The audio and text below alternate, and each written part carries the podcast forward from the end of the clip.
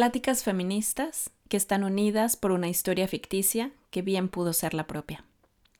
En estas pláticas queremos desmenuzar la forma en que el patriarcado afecta cada etapa en la vida de las mujeres.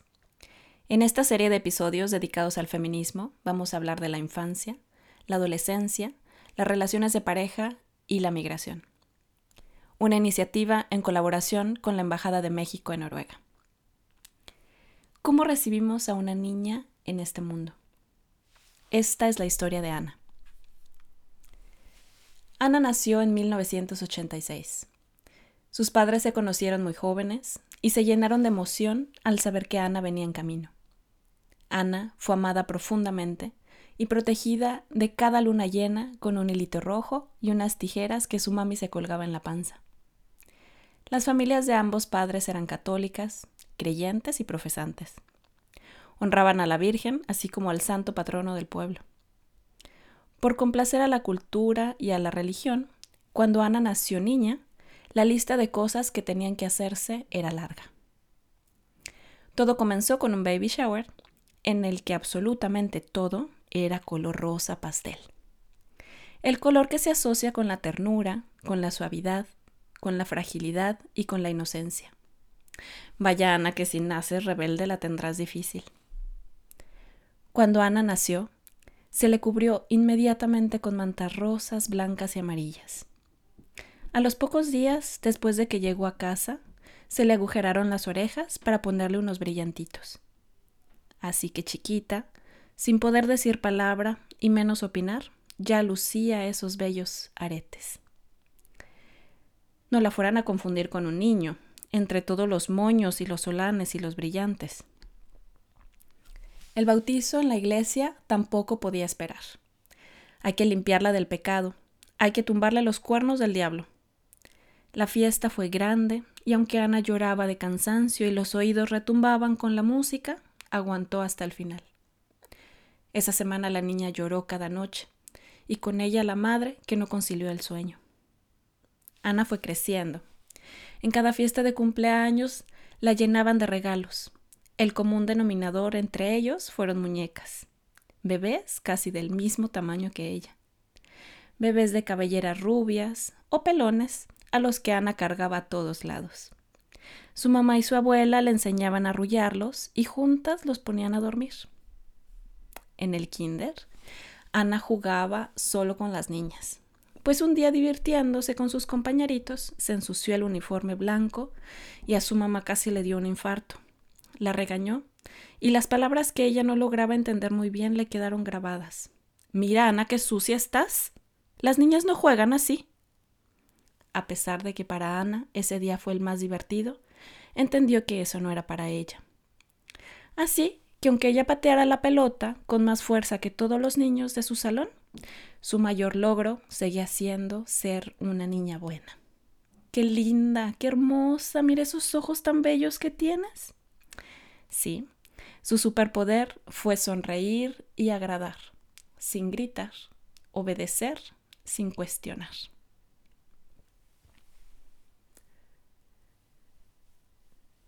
En este primer episodio de nuestra jornada de feminismo del mes de marzo, queremos reflexionar sobre la historia que acabamos de escuchar. Una historia ficticia que busca ponernos en contexto.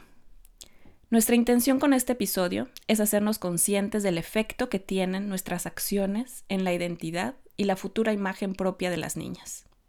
La conciencia nace de permitirnos tolerar y analizar diferentes puntos de vista, algunos contrarios al nuestro. Les invitamos con el corazón a escucharnos y darnos la oportunidad de cuestionar nuestro entorno, nuestra cultura, nuestras tradiciones y el patriarcado. ¿Estamos listos? En esta ocasión está con nosotros Fabiana Romero. Esta historia, a primera vista, pues parece una historia muy normal, ¿no? Muy, muy sana. ¿Cuál es el problema aquí? ¿No? La verdad es que cuando, cuando la terminé de escribir, em, me quedé reflexionando un poco, porque bueno, es parte también de cómo yo crecí, de lo que yo he visto, pero a mí me gustaría justamente eso, que, empezáramos a, preguntarnos, ¿qué, ¿Cuál es el problema aquí? ¿Dónde está el machismo? ¿Dónde está el patriarcado en esta pues historia? Sí, mira, Maritza, creo que en la historia, cuando la escucho, a mí me, me vienen como muchas imágenes a la cabeza, en donde, por un lado, eh, es como no, no, no, no, veo algunas cosas reflejadas ahí, en algunas cosas me veo reflejada, en otras no, en otras veo eh, a gente que podría conocer. Entonces, aunque se sitúa a lo mejor en otra época o en otros años, son cosas que en algunas comunidades o con algunas personas todavía están sucediendo. Y creo que más eh, la, parte que nos podemos como cuestionar y escuchar es toda esta carga eh, cultural y todo el estereotipo de género que tenemos acerca de una mujer, que viene desde que estamos, eh, la mujer está embarazada, ¿no? O desde que estamos embarazadas y toda la carga y todo lo que tienes que pensar. Y entonces el baby shower todo rosa y, y ya desde ahí hay como un, un, deseo y algo que estás esperando de, esa persona que viene. Y, lo que también se me hace muy interesante, si bien se mencionan al, papá, pero también cómo el, patriarcado o el machismo puede estar sin que esté un hombre físicamente presente. Ya es algo que está dentro de nuestra cultura tan interiorizado que lo hacemos sin cuestionarlo, sin preguntárnoslo, sin pensar que puede haber otra forma de hacer las cosas. Simplemente lo hacemos. Y creo que es ahí en la parte donde deberíamos de reflexionar, que podemos tener opciones y en este sentido darles opciones a, la, a una mujer, a, una, a las niñas, ¿no? Eh, y, y, empezar a, a, cuestionarnos todas estas cosas de por qué tenemos que poner todo rosa, por qué no ponerlo azul, verde, morado, gris, ¿no? rosa también, ¿no? No, no, no quiere decir que... Eh, ¿Por qué tenemos que hacer como toda una serie de eventos para ir guiando a la mujer hacia hacer ciertas cosas, lo que esperamos de una mujer. Entonces creo que ahí es la parte donde podríamos empezar como a, reflexionar en, este estereotipo de género que tenemos como cultura. Sí, yo, yo estoy, estoy muy de acuerdo en que esta parte del tiene que ser, ¿no? De el tener una niña y, y el, que, y el saber muy, muy dentro de nosotros qué es lo que se espera, cómo se ve una niña buena, de qué manera esta niña tiene que ser para poder agradar, para poder encajar ¿no? en una sociedad que está esperando cosas, ¿no? que está esperando que sea todo lo asociado con, con una mujer y con este con este rosa pastel, que tampoco lo, quiero es, satanizar, ¿no? De ninguna forma, pero, pero es, pero tenemos que verlo como, como es también. Como la percepción de este tipo de colores eh, o de este tipo de, de lo que tú pones dentro de alguien afecta, ¿no? Eh, lo, que, lo que yo mencionaba un poco es esta parte de la ternura, ¿no? La fragilidad, Ana, por ejemplo, en este caso, tiene que, tiene que empezar a formarse esa, esa idea. ¿Qué hacen estos conceptos con la madre de una niña? Cuando las niñas son pequeñas, pues es la madre la que tiene toda la, la mayor parte de la carga, ¿no? O sea, la, la carga en cuestión de, de, educarla, de elegir las cosas, ¿no? Y, y es ahí también donde, donde empieza un poquito, ¿no? que si tiene que estar limpia, que si tiene que estar de una forma o de otra. Es que justo estos estereotipos, digo, claramente si vienen, que es la parte que está marcada como en la historia de lo que se espera de una niña que va a llegar, pero también los cargamos las mujeres y lo cargamos la mamá. Y, en general, eh, la, lo que se espera, si, si, una niña está limpia o no, si se comporta bien, ¿no? entre comillas, si es una buena niña, si es bonita, si está siempre bien peinadita y limpiecita, en realidad en un principio es responsabilidad de la mamá. Tampoco es que haya un hombre ahí presente que tenga que estar a cargo de enseñar todas estas dotes eh, a las niñas, sino también es la mujer y la mujer también es la que es señalada como buena madre o mala madre a partir también de todo esto que puede irse realizando. Entonces sí es como una carga en donde se van sumando cosas que es mi carga a mí como mamá, eh, lo que yo creo, lo que a lo mejor no estoy muy convencida, pero que tal vez toda es una sociedad que está con todos los ojos encima de mí, esperando que yo cumpla perfectamente bien con mi rol de madre perfecta para criar a otra mujer perfecta, que no existe, también perfecta es todo esto entre comillas, ¿no? Este, sí, sí, sí. Pero, pero como esperando eso, ¿no? Eh, y obviamente esto son un montón de mensajes explícitos e implícitos que empezamos a, enviar y a llenar eh, en, todas las expectativas e ideales que empieza a tener una niña o un niño también eh, a partir de todo esto, lo que escucha, lo que le dices directamente, pero también lo que escucha y lo que observa de sus adultos y del medio alrededor, de cómo se les de, la sociedad en general, tanto hombres como mujeres, se dirigen hacia las mujeres y lo que esperamos de las mujeres. Sí, pues mira, aquí yo también creo que hay varios aspectos em, que, que, me gustaría comentar. El hecho de, de que se espera que, que, le perforen las orejas. En otros lugares eh, se ve como una, una mutilación casi, puesto que puesto que a la persona a la que tú se lo estás haciendo no tiene eh, la posibilidad de elegir. ¿no? Y yo creo que elección es una de las palabras más claves en todo este, en todo este problema. ¿Tú qué opinas acerca de eso?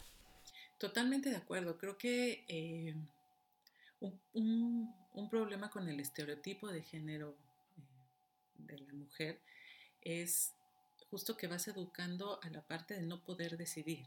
Ya hay como todo un camino marcado de hacia dónde tienes que ir, cómo te tienes que comportar, en donde no hay opciones. Eh, y hay algo tan fuerte como la, pues sí, como la intervención física al, al, hacer un arete, que en realidad es un, incluso es agresivo, ¿no? Este, sí, sí hay como un montón de cosas ahí cuando, cuando se hacen los aretes, porque tú ya estás decidiendo que esta persona va a comportarse y a hacer un montón de cosas a partir de lo que le pones, porque también las otras personas se van a comportar con eh, un bebé en particular a partir de lo que está viendo con los aretes. Entonces, eh, ahí cómo lo vas a tratar, ¿no? Si trae aretitos, entonces vas a ser más delicado y le vas a decir que qué bonita. Y si no trae aretitos, vas a utilizar otro tipo de adjetivos. Porque esperas otra cosa también de lo que estás observando a partir de, de lo que ves. ¿no?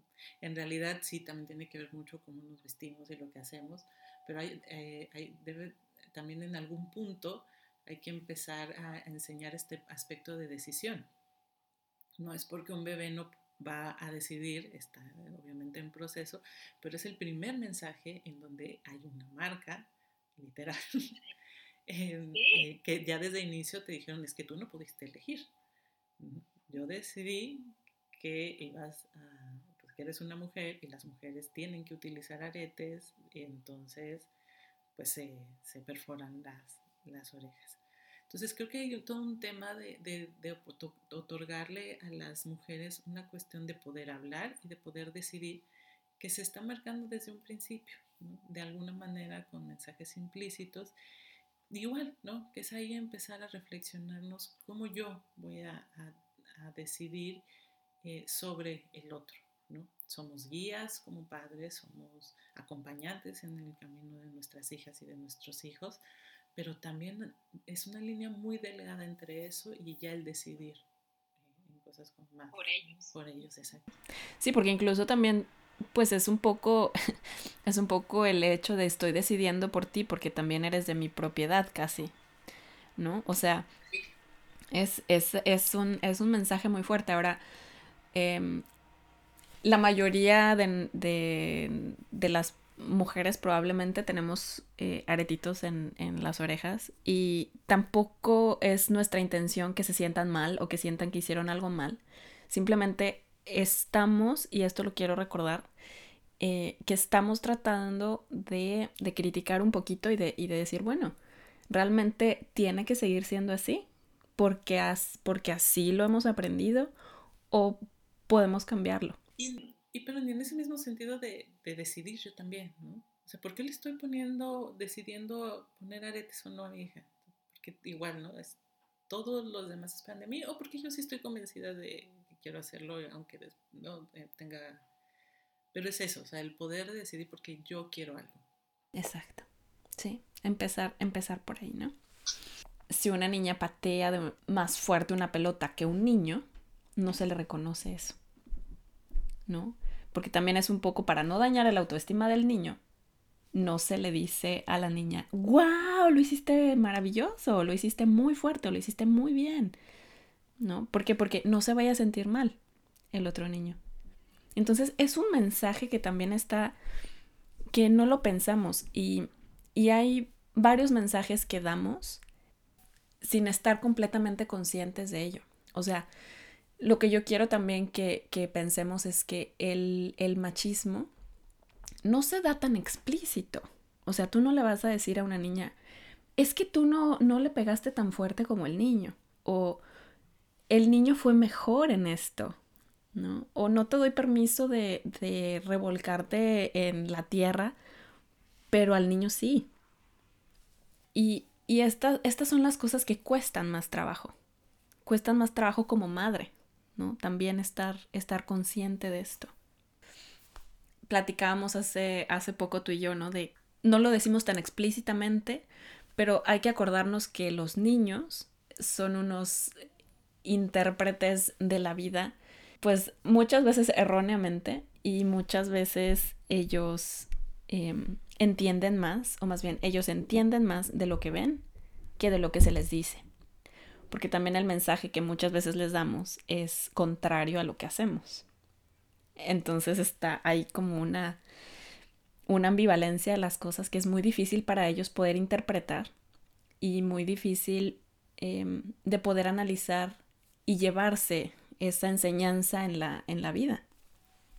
Sí, claro, y creo que ahí, eh, pues como que en toda esta lucha sí también para las mujeres creo que tenemos como esta parte de eh, estar conscientes, de hacer una autocrítica, de reflexionarnos, de, pero que también es muy complejo porque sí, a lo mejor sí quiero mandarle otro mensaje a mi hija y de pronto hice algo que iba totalmente en contra ¿no? de, de todo lo que estaba pensando, eh, por esta parte interiorizada de la que hablamos, de que a veces eh, hay ciertas conductas o ciertos aspectos machismos o lo, que a veces se, menciona como micromachismos que no, ah, no los vemos hasta que sucede algo que ah, nos hace como que nos hace como temblar y movernos y decimos, ay, ¿no?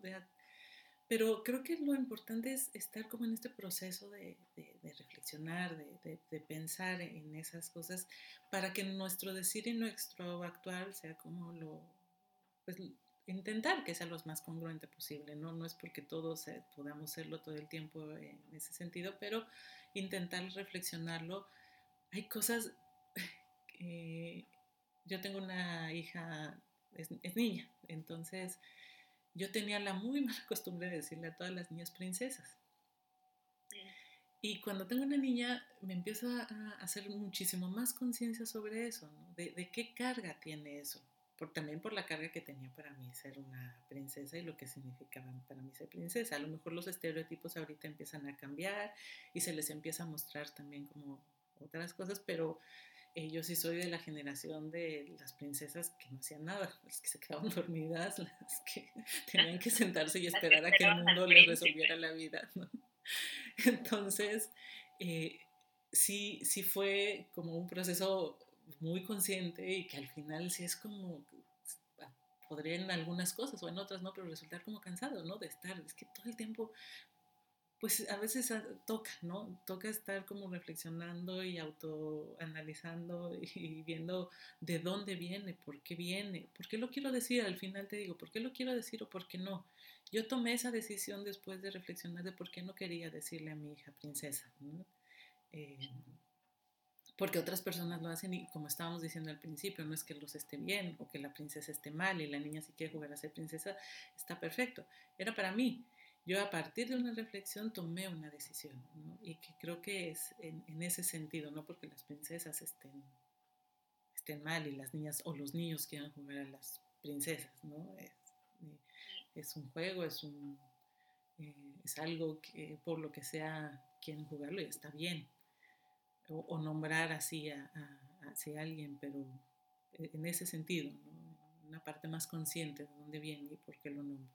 Sí, sí, no, y, aquí también cabe mencionar que, que muchas de estas cosas, muchas de estas palabras son, o sea, vienen, vienen del amor, o sea, vienen del, del profundo amor que sentimos y, y lo que queremos eh, decirles a nuestros niños, pero, pero sí hacer, hacer conciencia de la carga que tienen estas palabras, o sea, que las palabras sí tienen una carga, sí tienen un efecto, sí afectan, ¿no? Entonces empezar a lo mejor por ahí también.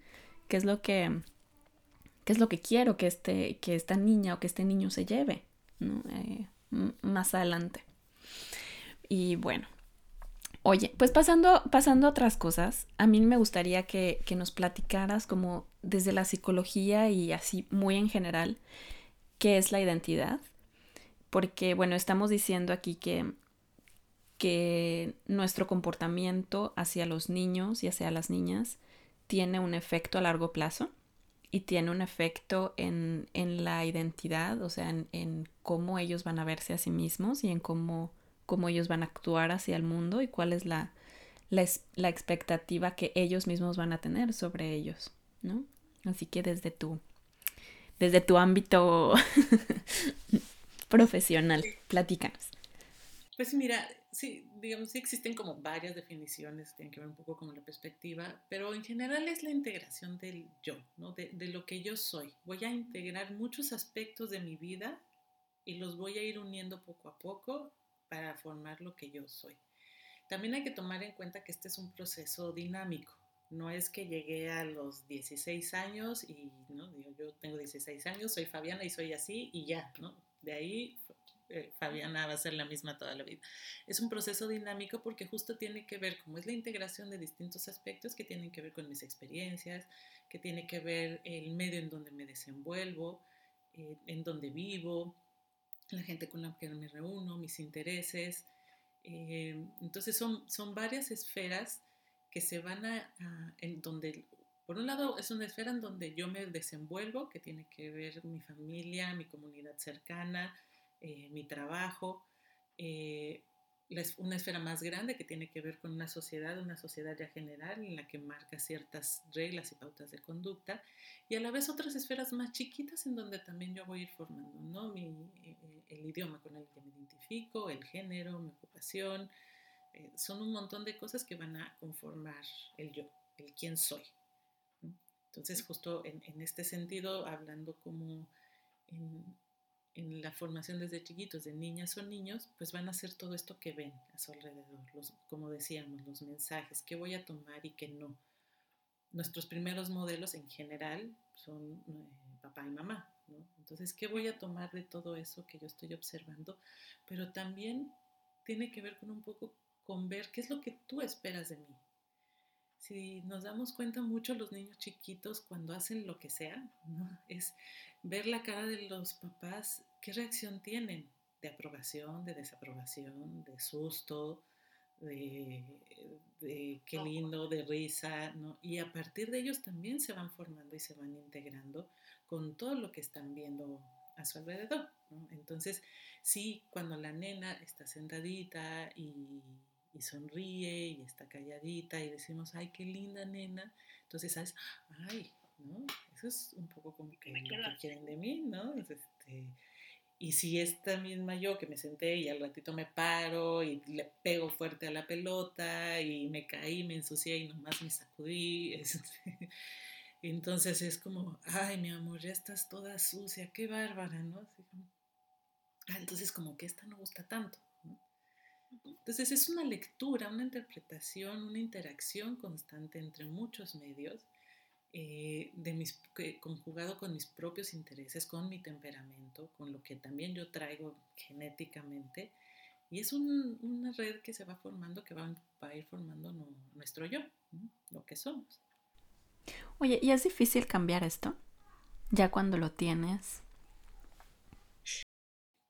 Depende mucho, o sea, no es difícil ya que hablamos que, bueno, no es imposible más bien, ya que hablamos que es un proceso dinámico,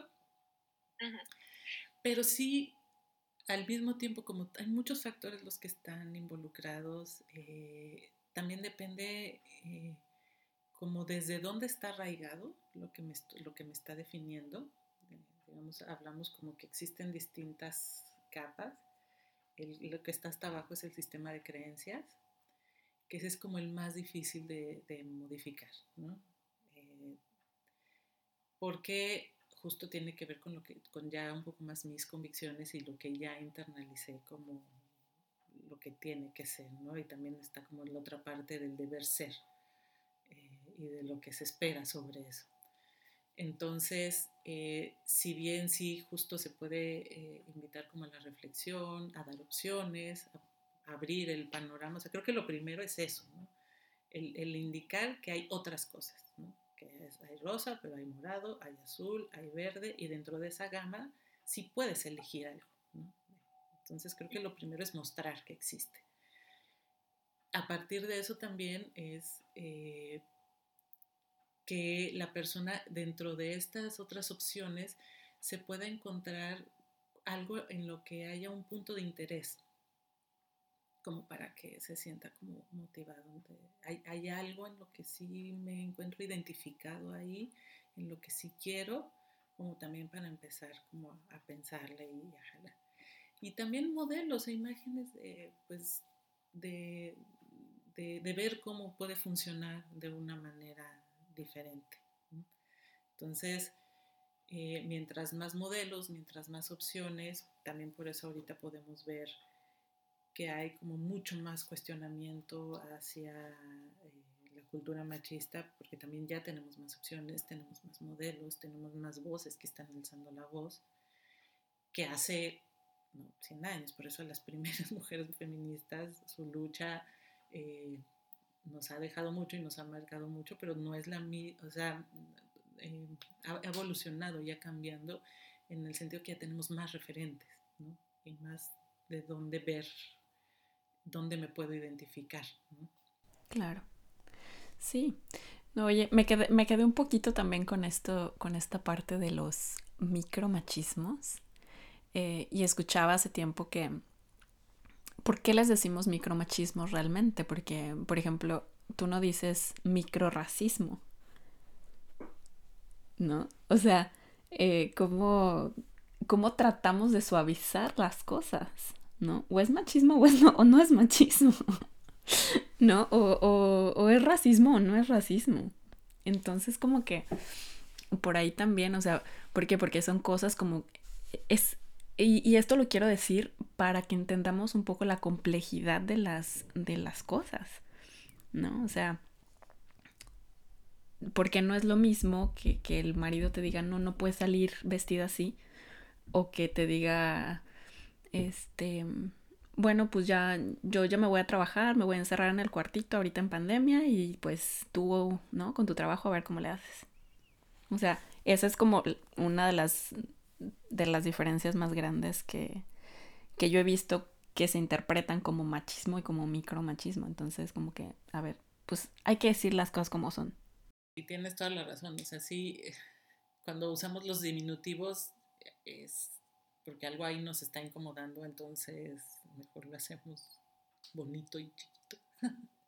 Ah, este, machismito. Sí, sí, sí, tienes toda la razón. Sí, sí.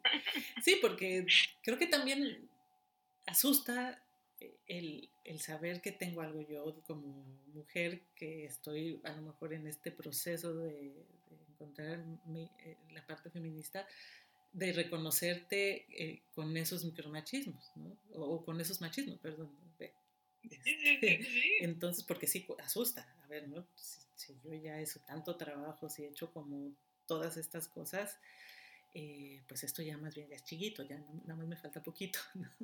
Pero tienes toda la razón, ¿no? O sea, tienen el mismo peso y la misma carga hacia el otro, ¿no? Bueno, igual estamos diciendo que aquí la cuestión es elegir, así que todas las que nos están escuchando, ustedes elijan como le quieran decir, pero sean conscientes de que sí es, de que sí es, sí es trabajo, ¿no? Al que, al que hay que ir siguiendo trabajando. Em, oye, entonces, ¿qué pasa cuando, qué, qué pasa en el, en el psique de una persona cuando esta persona no encaja en el molde?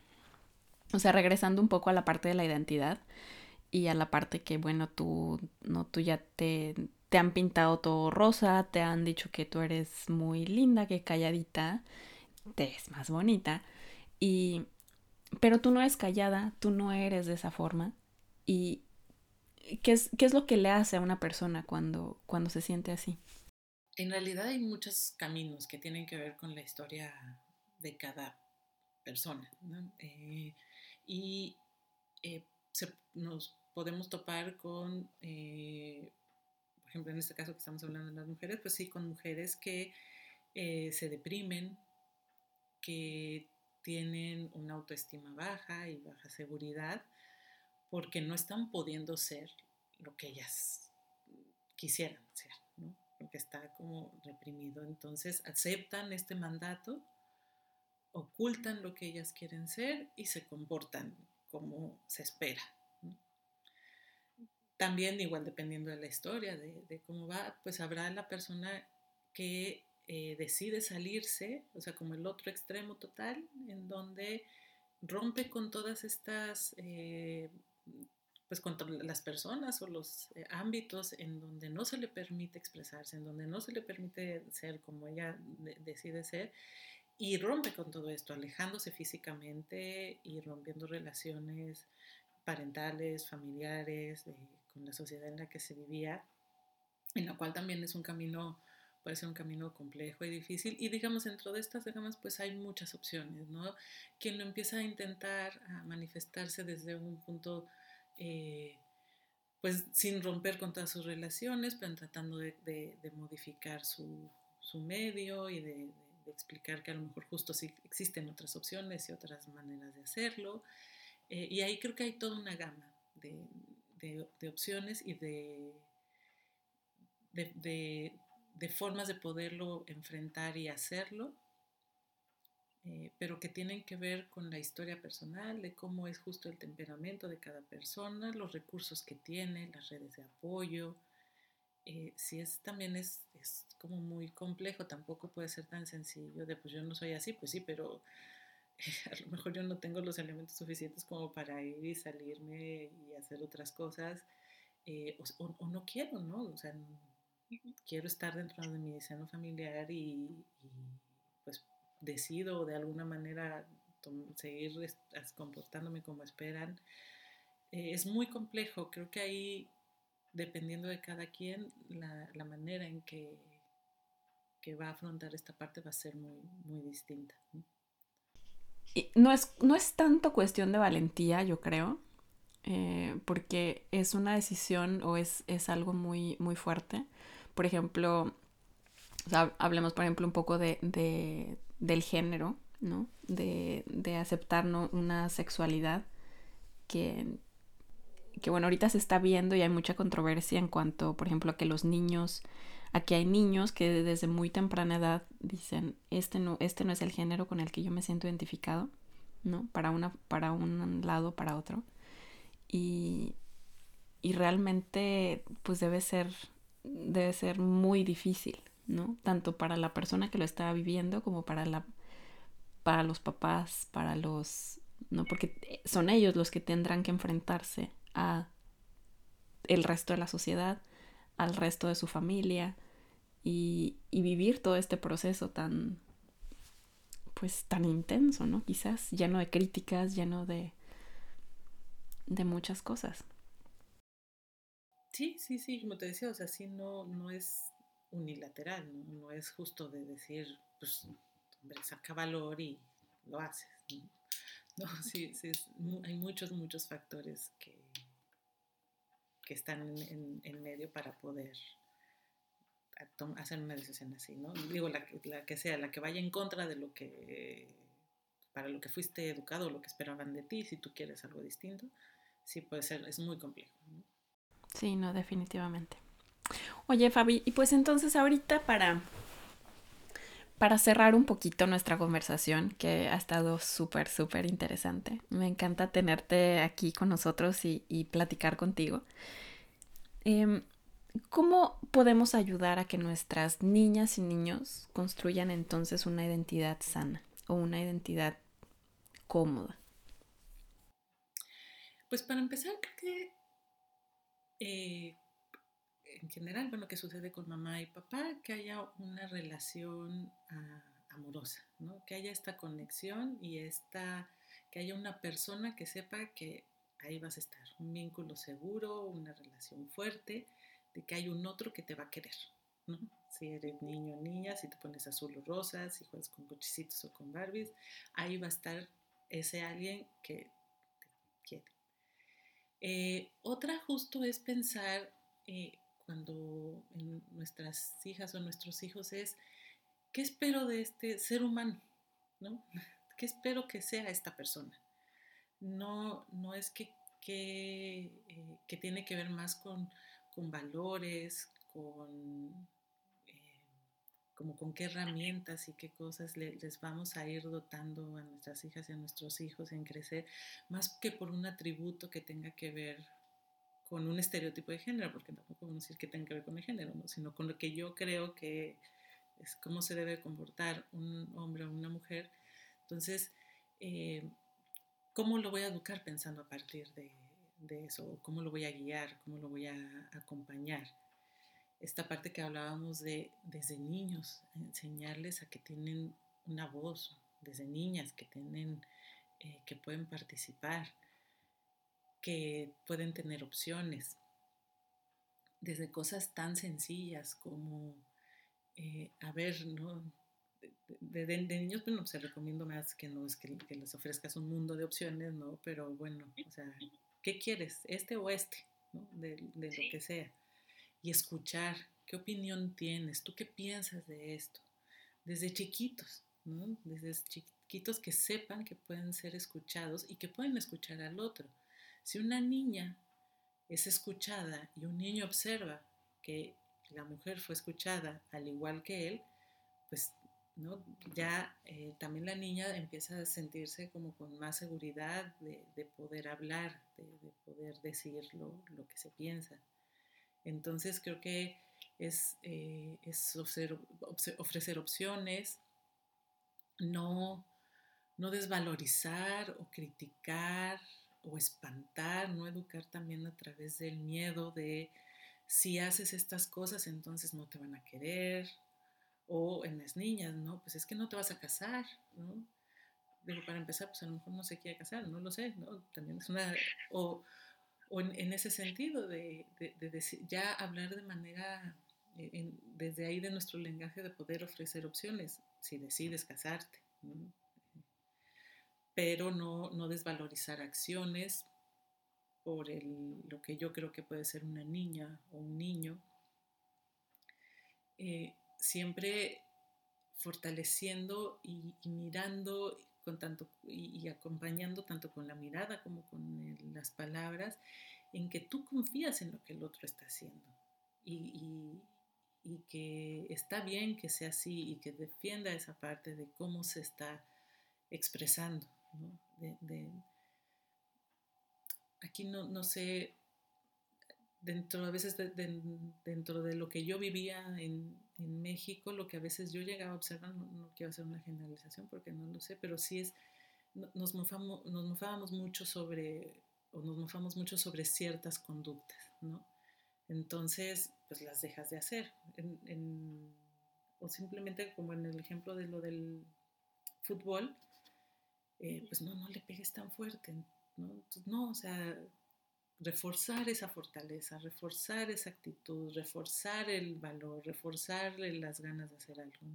Entonces creo que tiene que ver con eso y ofrecer también modelos seguros, que la gente, en este caso pues sí, papá y mamá, que sean gente también como segura en lo que hace. Y no quiere decir que cuando estoy seguro no me voy a equivocar, también reconocer nuestros errores y poder decir, sabes que en eso que hice, eso que dije, no estuvo bien, discúlpame, pero sí eh, con figuras eh, que, se muestran seguras también ante ellos, ante lo que les ofrecemos, ante lo que estamos haciendo.